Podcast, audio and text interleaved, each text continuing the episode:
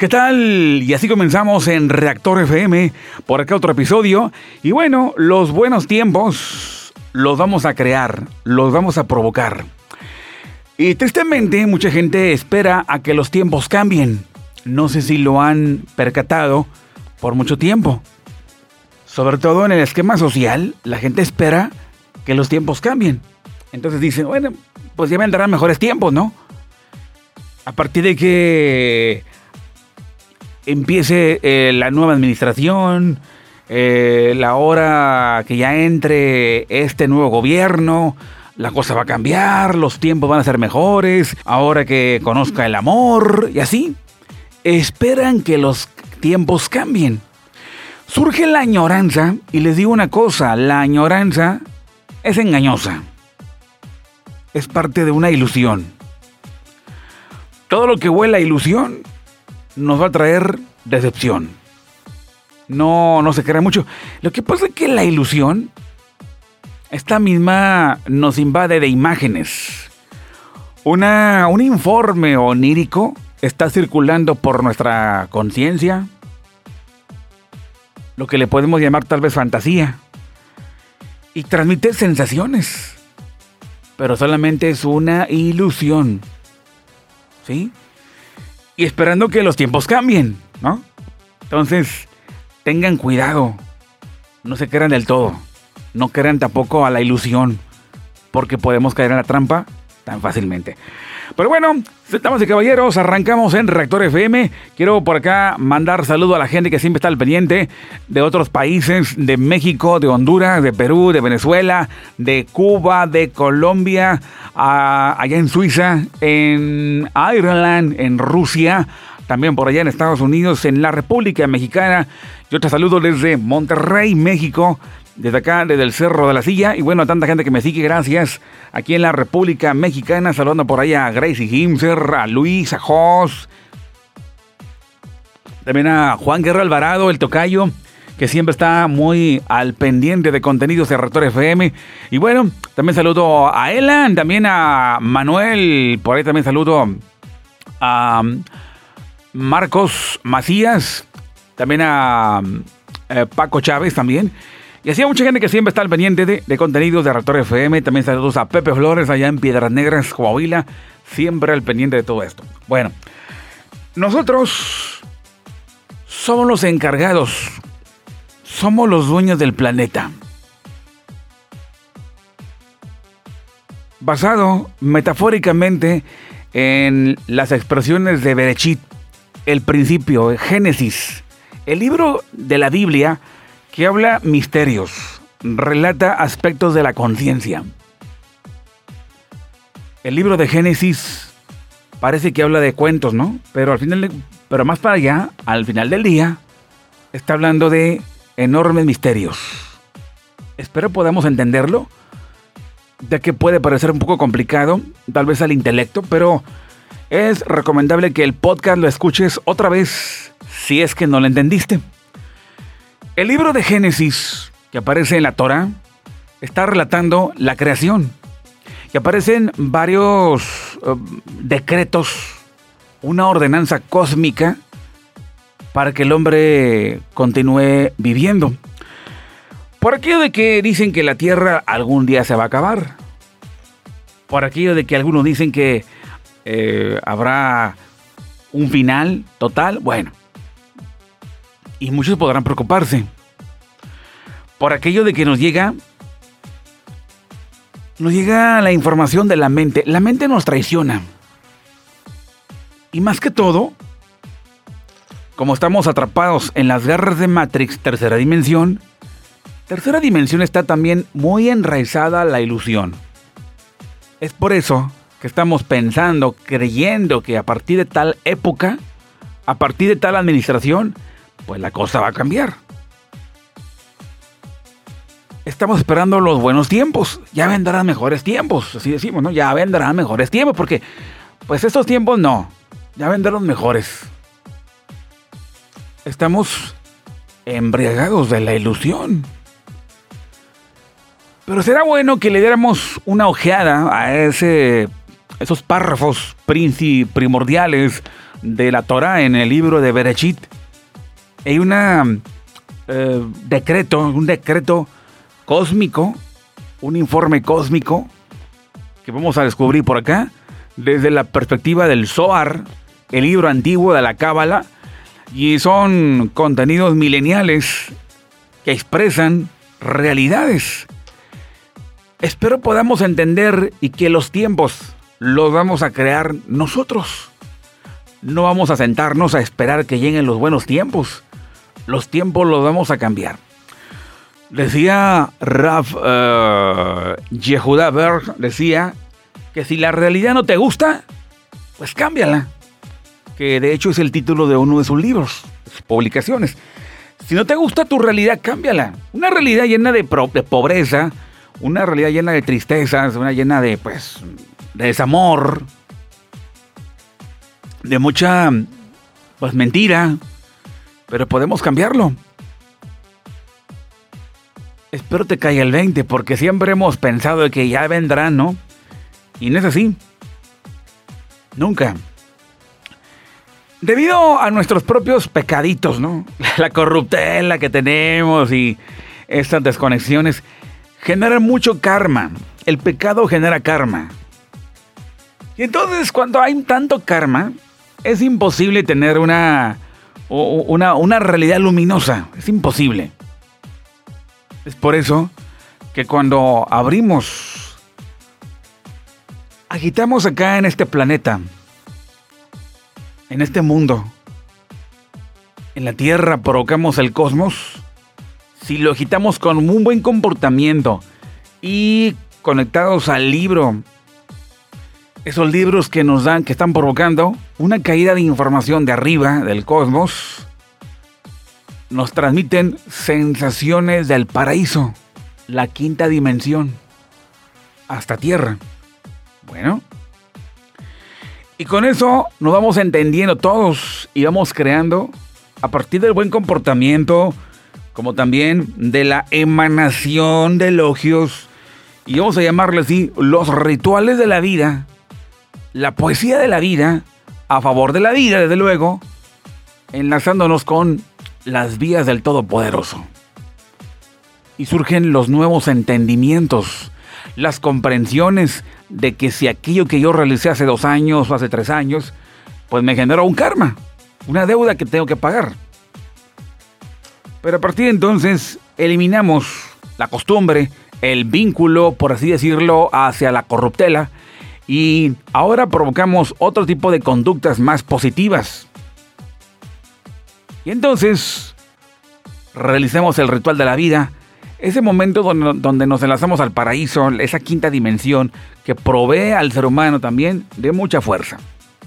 Bien, ¿qué sucede cuando el ser humano abre, abre el libro de la vida?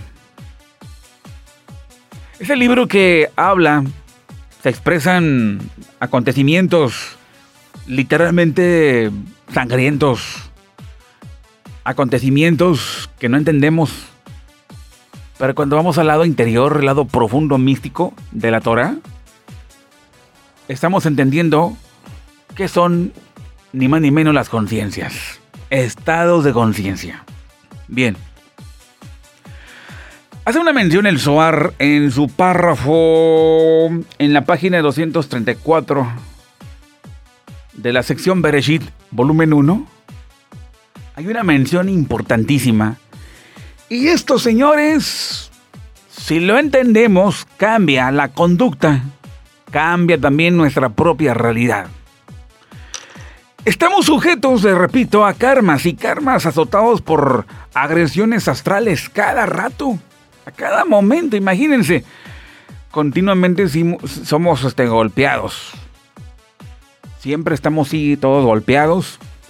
Víctimas de terremotos, víctimas de, hambrunas, víctimas de crisis, víctimas de pobreza, víctimas de traiciones y tal vez lo que tú puedas llamar malos gobiernos. Y así, víctimas y víctimas. Somos unas víctimas, somos unos mártires. Cuando en el Génesis hace una mención de la llegada del hombre a la tierra, En verdad el hombre está para que la disfrute. Para que el hombre tenga, aparte de ser terapiado por el Creador, el Todopoderoso, y si el hombre se deja terapiar por el Creador, entonces vivirá el paraíso en la tierra. Pero no lo vive. Porque vive de una manera ingenua. Totalmente ingenua. No sabe ni lo que viene, ni por qué está así. Solamente quiere comer, dormir, porque ni trabajar quiere. Gusta mucho de vacaciones y de tiempos de ocio. Bueno. Y por eso estamos como estamos. Espero que el, el, contenido pueda entenderse y pueda cambiar el rumbo de la vida.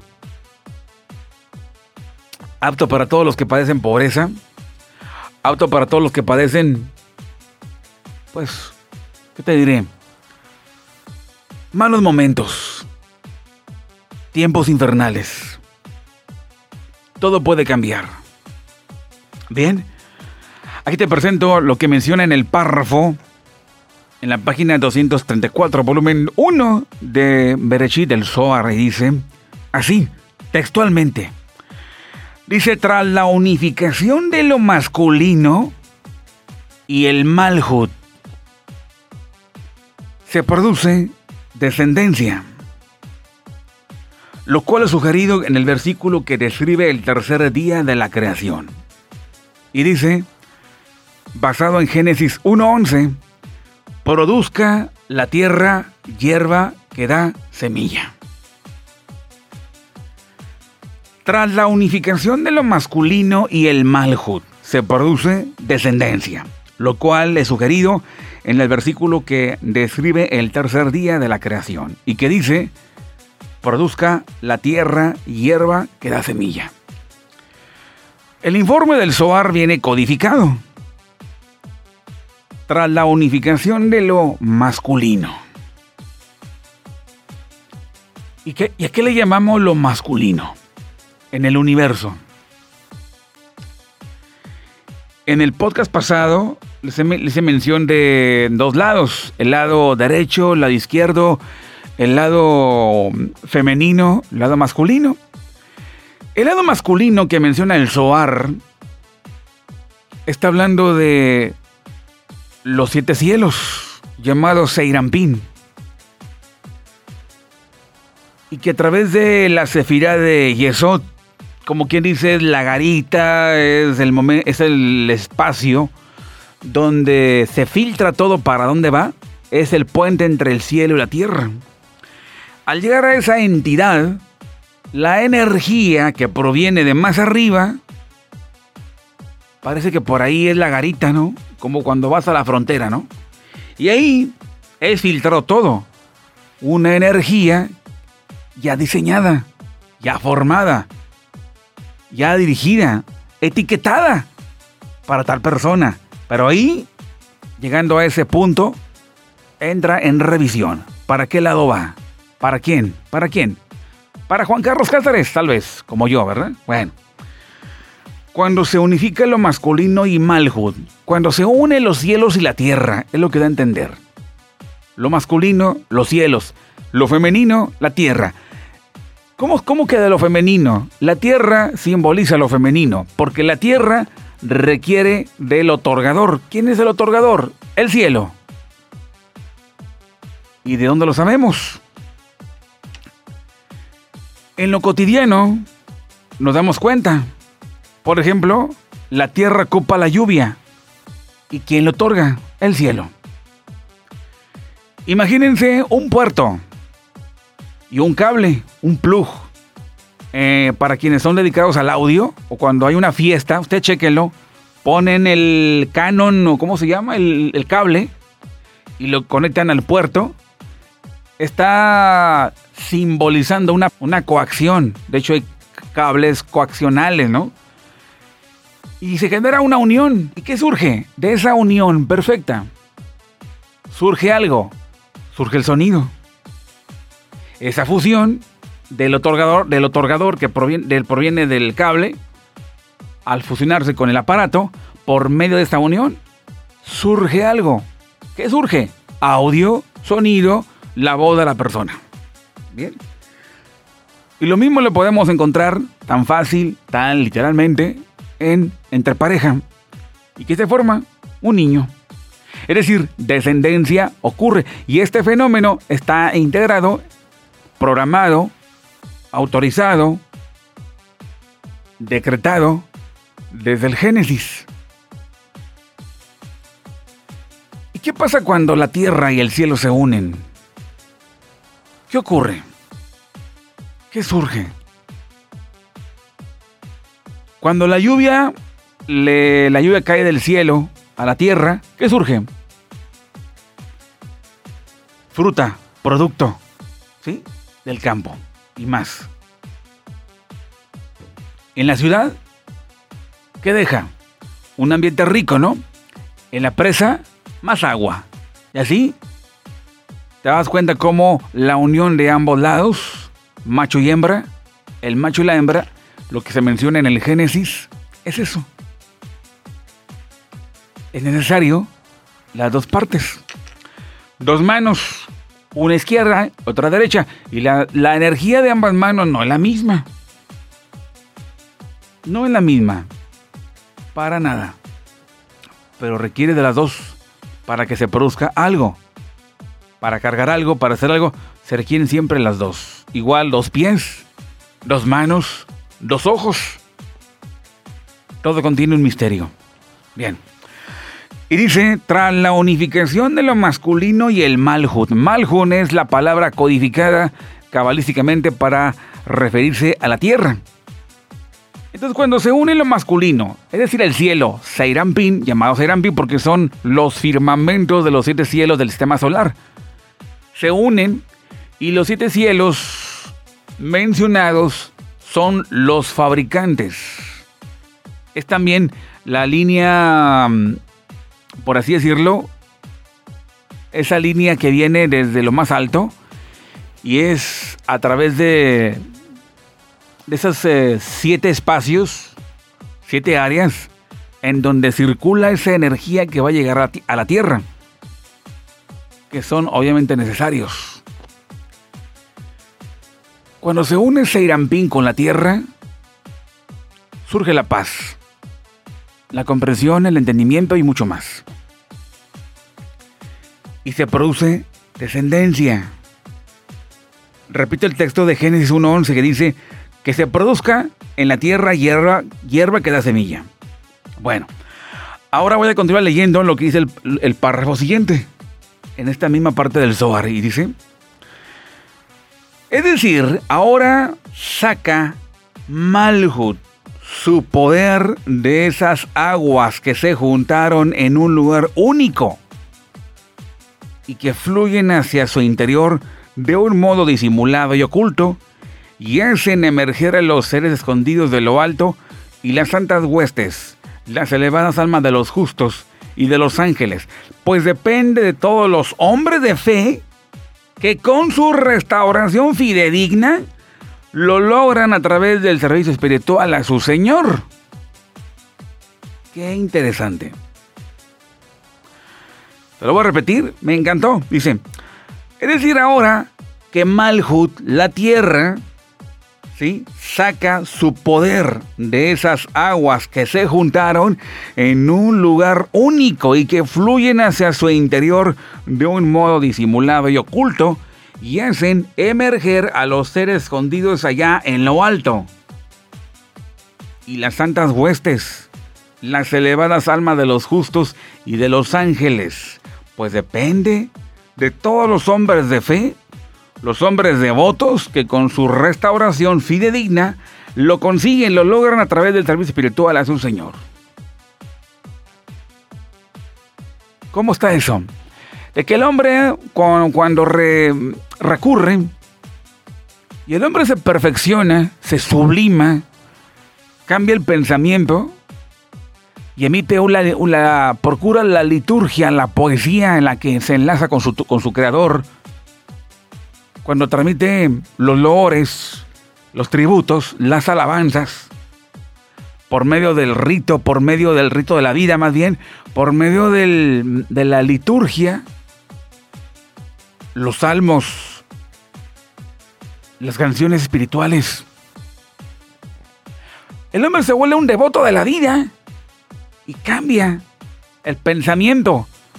Entonces está activando la ley causa-efecto de volada, de volada. Lo agita aquí abajo pero arriba está trayendo toda la provisión.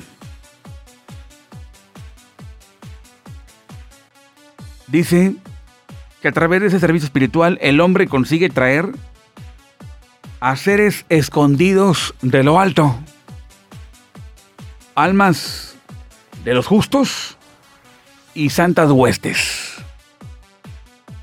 Qué misterio, ¿no? Está convocando a través de su servicio, su liturgia, aquí abajo en la tierra. Y cuando el hombre realiza ese servicio espiritual, pero con una mente sublimada, un pensamiento puro, con un comportamiento ejemplar de buen ciudadano, no nomás la moral, sino una moral perfeccionada, mejorada, endulzada. Cuando el hombre es tolerante, cuando el hombre habla con la verdad, cuando el ser humano procura el amor a los demás y realizando el servicio devocional, esa conexión, porque el hombre es el único que puede unir al cielo con la tierra, nada más. Es el único ser que puede lograrlo. Y convoca a las potencias del cosmos. Y todas las potencias del cosmos son interminables, son cantidades y cantidades de energías especiales diseñadas formadas, esculpidas, ya etiquetadas para que vayan en la dirección perfecta, en aquel devoto que se dedicó ampliamente a convocar la perfecta unión del hombre y su creador. El cielo tiene un nombre, se llama Dios. El cielo tiene un tetragrama y es Yud, Hei, Bab, Hei está convocando a esas potencias. Eh, si no escucharon el podcast de las, de las cuatro potencias, los invito para que lo escuchen por ahí en mi plataforma de Reactor FM. Ahí se encuentra el podcast de las cuatro potencias. Bien. El hombre convoca a los cielos y ahora conviven de una manera muy increíble. Bien. Hay muchos más misterios publicados en el libro de los Salmos al respecto de lo que estoy mencionando. Dice el párrafo siguiente, y este es el misterio de lo que aparece escrito en el versículo siguiente, basado en el Salmo 104, 14, y dice, hace germinar la hierba para el ganado hace germinar la hierba para el ganado. En el Génesis se habla de la hierba que da semilla. ¿Qué tipo de hierba está hablando? ¿Está hablando de la hierba literal? No. Está hablando de fuerzas.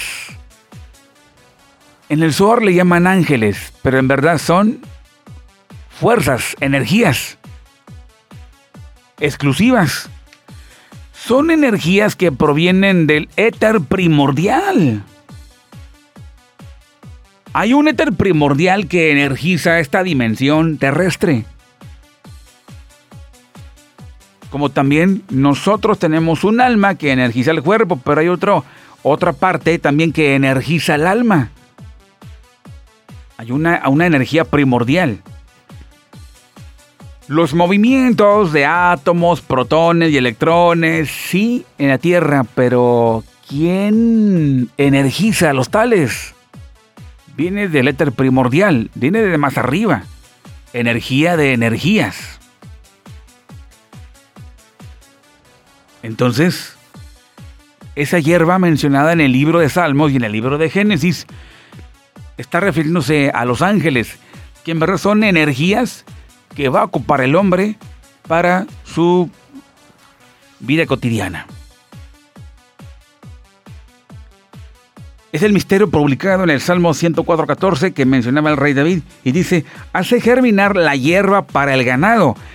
El ganado no está hablando del ganado literal, está hablando de Malhut, la tierra. Así lo menciona en su código antiguo. Hace germinar hierba para el ganado. El ganado es Malhut, es la tierra. Dice, este ganado, Malhut, es el que se posa sobre mil colinas y para él hacen crecer esa hierba a diario. Es decir, que a diario hay nueva energía disponible para todo, hasta para la hierba, para las flores, para todo, para todo, para todo, para todo, para las aguas, para los minerales, para los animales, para todos. Nueva energía a diario del éter primordial. Esta hierba son los ángeles eh, que gobiernan y existen por un momento. Es decir, de modo temporal. Por ejemplo, hay materia que se descompone con el paso del tiempo. Hay de materia a materia. Por ejemplo, un vaso de leche. ¿Sí? Un vaso de leche, un litro de leche, ahí te menciona la caducidad. Esa caducidad publicada estaba refiriéndose a la fuerza, la energía, que le pudiéramos llamar ángeles, es la que sostiene la frescura y todo el contenido en vigencia para que el ser humano lo pueda ingerir. Pero tiene caducidad. Y viene publicado hasta más o menos qué fecha. Y si no es así, si no mete al refrigerador la leche, se le va a echar a perder. Esto indica que tiene oportunidad cuando la mete al refrigerador, pero si no la mete al refrigerador en el calor, se va a echar a perder. ¿Y qué pasa cuando una comida se echa a perder? Se le acabó, se acabó la energía del éter primordial, de los ángeles, por así llamarlo, de ángeles, pero vamos a llamarle energías, se fue de esa comida. Un pastel echado a perder. Imaginemos un pastel que no me lo, no lo consumí en su momento. Dije, mañana, lo, mañana me lo como. Y mañana y mañana y esa mañana nunca llegó. Este pastel tiene caducidad. Cuando lo pruebas sabe ya rayos. Es que la energía primordial de la vida se le ha ido.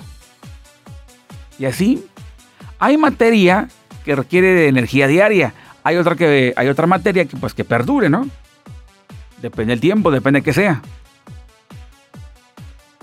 Un árbol, un objeto, un automóvil. Sí, que no lo crean. Todo tiene caducidad. Porque vivimos en el mundo limitado, este planeta Tierra. Por eso dice, estos ángeles existen por un tiempo, por un momento, dice así de modo temporal, lo que da a entender.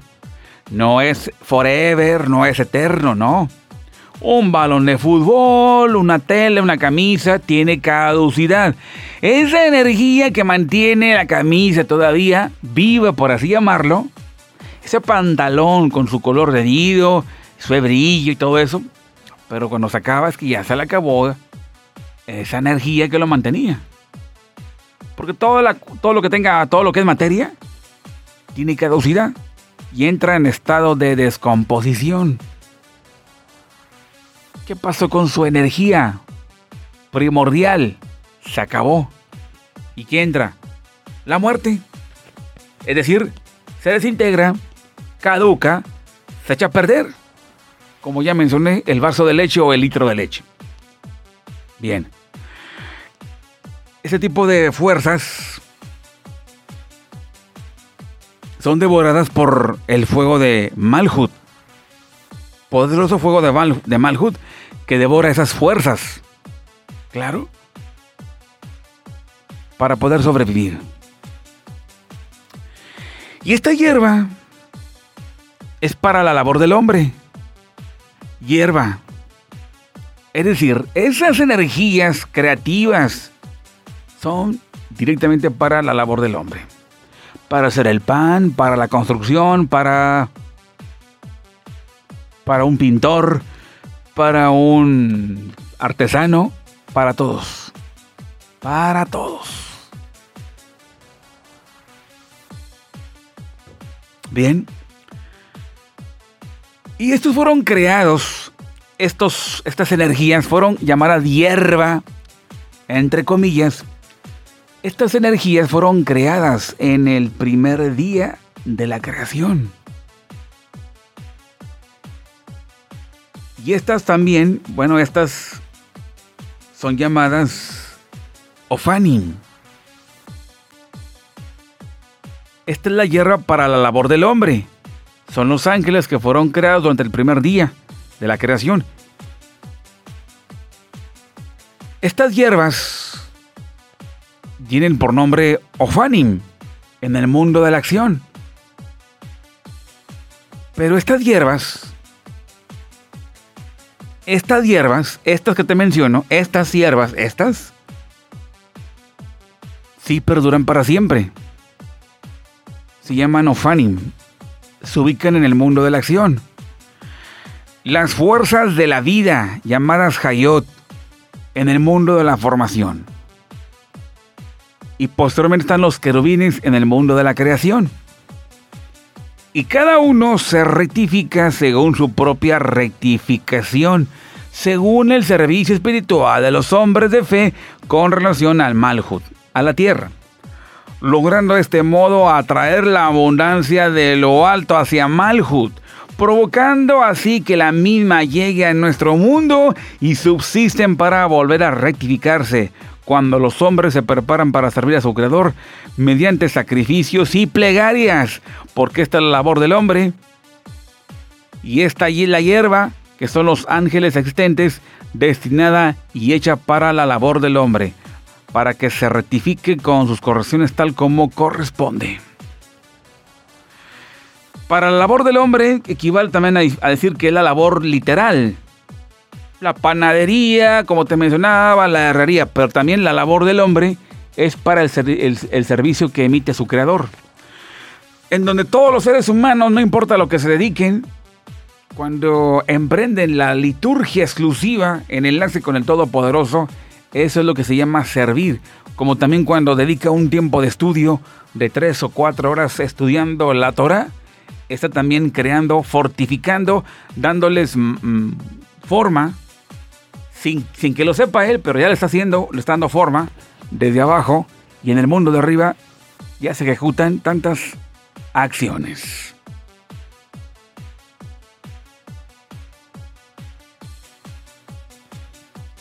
Se dice que los ángeles están al servicio de los hombres, es decir, las energías del cosmos están al servicio del hombre.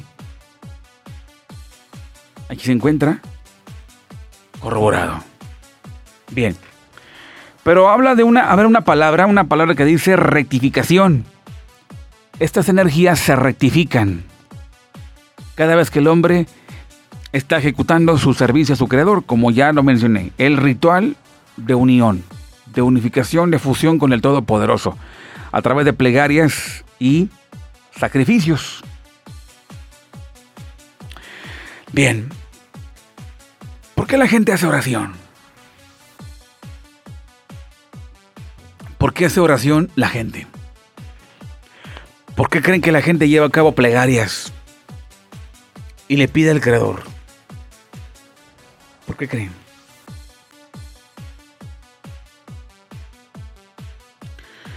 ¿Qué es en verdad una oración? La oración es eh, fomentada por las religiones pero hay una mala interpretación respecto a la oración. Populachamente pensamos que oración es para pedirle. Para pedir, para pedir, para pedir, para pedir. Y te pido, te pido, te pido, te pido. Pero originalmente desde la zona cabalística, ¿la oración qué es? ¿Qué es la oración?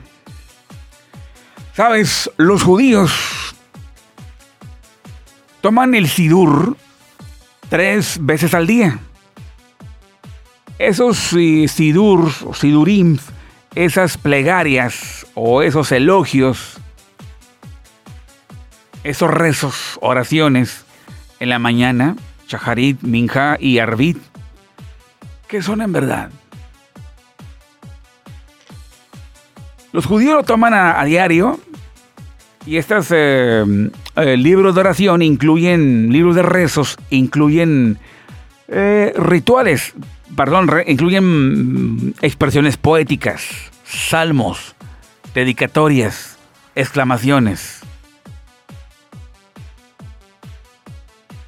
Y obviamente hay una sección llamada la Amida, que es la parte más sagrada, y en donde el, ser humano, bueno, cualquiera que lo lee, los judíos en los párrafos van a leer que hay una petición para la parnasá, es decir, la alimentación, la abundancia, la salud, la justicia, el cuidado y todo eso.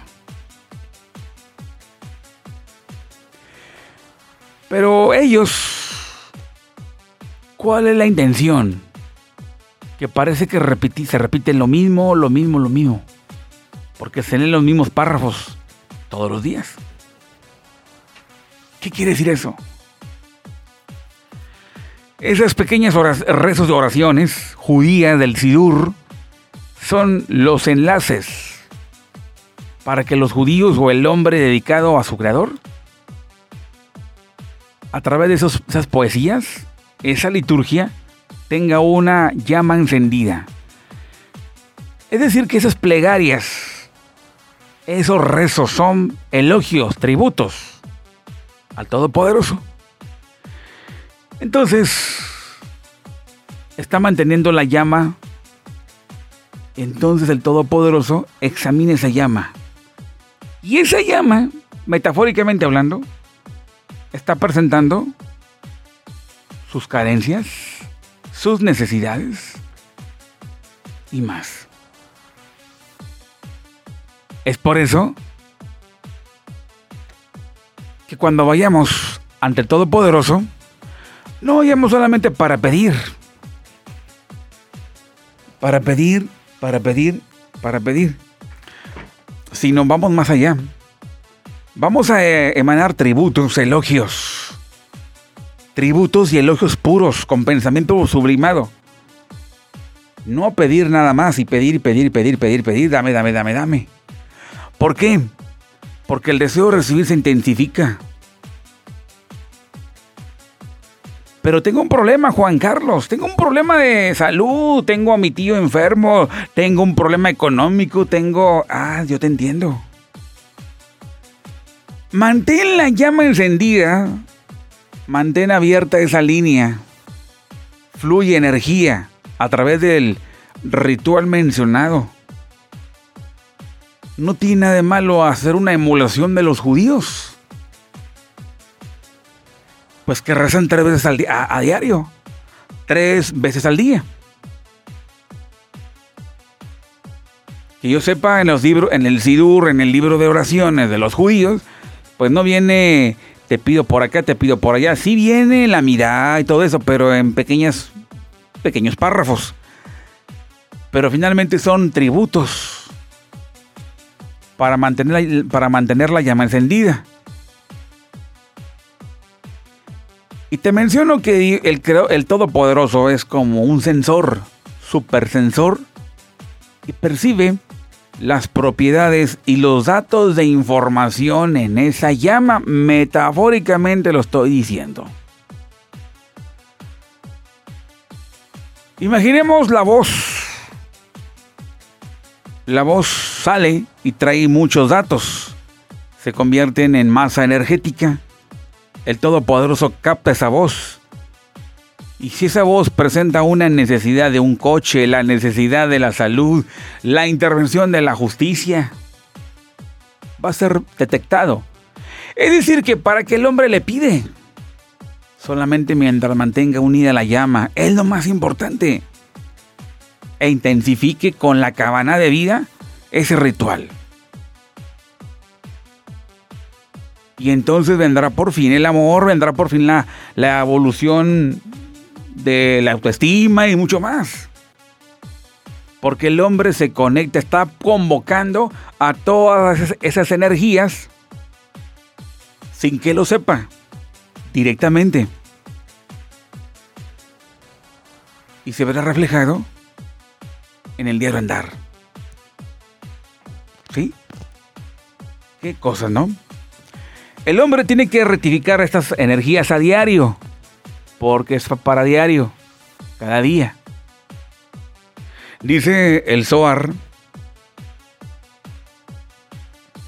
cuando estas son rectificadas por la labor del hombre, luego por su intermedio surge nutrición y alimento para el mundo, como está escrito, para que la tierra haga surgir pan. Es decir, los ángeles toman pan y comida del Malhut, llamada tierra, y la vuelcan hacia nosotros.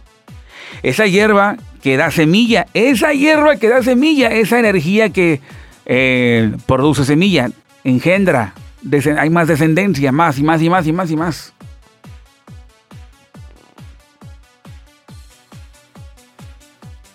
Y acerca de todo esto, estamos hablando de esa semilla, igualmente en el sentido literal, las, eh, los frutos, una manzana, una pera, una, una naranja, contiene semillas. Esa energía que ya viene figurada, trazada, dibujada, por así decirlo, energéticamente. Si alguien tuviera esa plenitud, vamos, para percibir literalmente las cosas, pudiera ver también la parte energética de una manzana, de una naranja. Y entonces, esa misma sirve para que el hombre se siga manteniendo activo. Por eso el hombre, a diario, en su conexión, está rectificando esas energías para en pro de la tierra. Repito lo que dice, porque el servicio espiritual de ellos al Señor es para abastecerse de esta tierra a través de sus manos de alimento, nutrición para este mundo y para bendecir al hombre con las bendiciones de lo alto. Estamos hablando de frutos. ¿De dónde cae ese fruto? Del árbol. Caen frutos del árbol. Árbol de fruto que da fruto. Contiene esa energía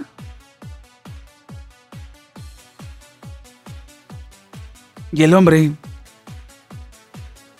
a través de su propia rectificación, el buen comportamiento, está generando tantas acciones allá arriba. También se le llama como árbol de fruto que da fruto. Un fruto que da fruto, que, que proviene de esa fuerza o de esos ángeles es por eso que por ahí dice que los ángeles están al servicio de Dios, perdón, de los hombres. Y lo podemos ver a diario. Empieza a crear, empieza a modificar tu propia realidad. Como ya lo mencionamos. Y entonces podrás ver cómo esas energías, esas fuerzas ya vamos marcadas, diseñadas, esculpidas en tu propia dirección. Requisitos, no pecar, para que sea una realidad. El día de hoy, señoras y señores, si se encuentran padeciendo de estos problemas de la tierra, es porque no sabemos. Una persona que vive en un desierto, si lo entendiera, y vive en un desierto, por así llamarlo, desierto, vive como una forma vagabundo y olvidado. Pero si de repente lee un libro como estos y le entiende y lo hace, está a punto de ser beneficiado. Esto genera la expulsión de los, de los, del estrés. Y surge también la inteligencia para arreglar las broncas. Así que, damas y caballeros, estas fuerzas o esta hierba, o ángeles también se le puede llamar, son justamente para la labor del hombre. Para cuando el hombre se quiera unir a su creador en el momento justo y también donde va a poseer aquellos, aquellas pertenencias materiales. Te lo pondré de una forma más algo infantil para que le entiendas. Por si al podcast no le entendiste todavía o no te cae el 20. Imaginemos que el ser, el ser humano lleva a cabo su liturgia a diario.